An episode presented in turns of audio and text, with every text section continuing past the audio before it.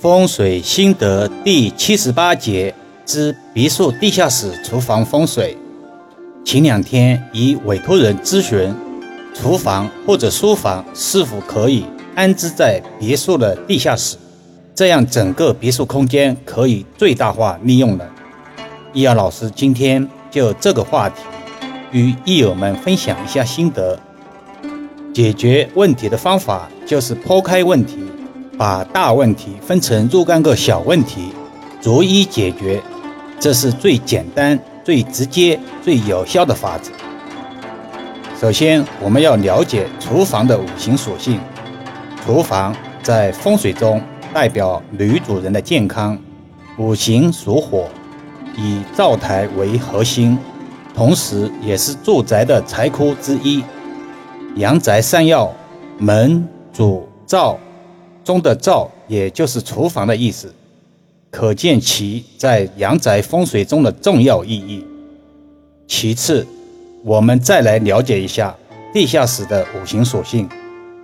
地下室因其独特的地理因素，通常湿气较重，通风不畅。虽然现在市面上有很多款所谓的新除湿系统，但一定不如地面建筑的阴阳平衡。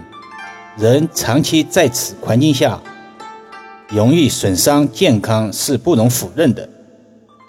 从风水上讲，厨房建在地下室，尤其是全封闭式的地下室，为风水大忌，也为风水死穴，几乎无解，对女主人的健康是首当其冲的，家庭财运必然重损，大不吉之象。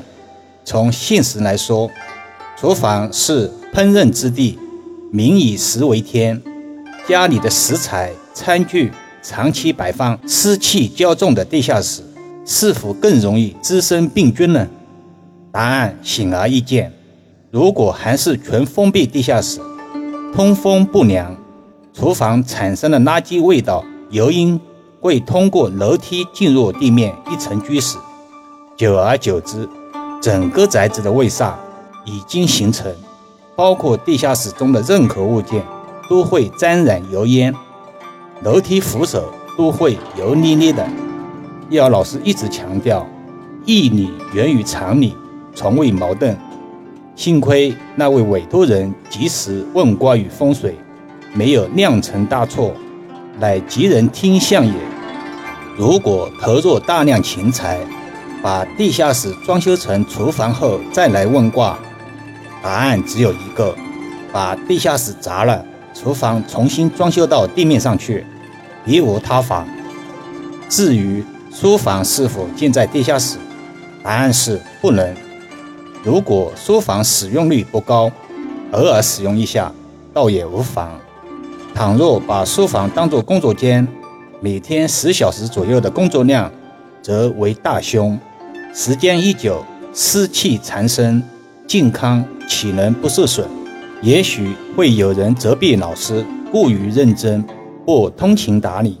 风水不是心理学慰藉，而是要解决化解实质风水问题。随着人类文明和社会的快速发展，人们对居住环境的要求越来越高。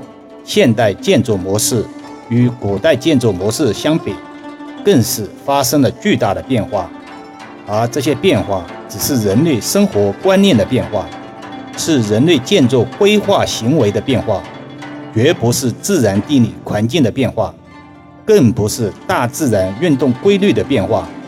所以，传统的风水理论，即便在人类进入高科技阶段的今天，仍然可以指导人类选择大自然，利用大自然。改造大自然，顺应大自然，但是应用传统的风水理论进行现代风水应用，必须采取理论在实际应用中的变通方法。变通不等于无底线，相信广大益友也明白这个道理。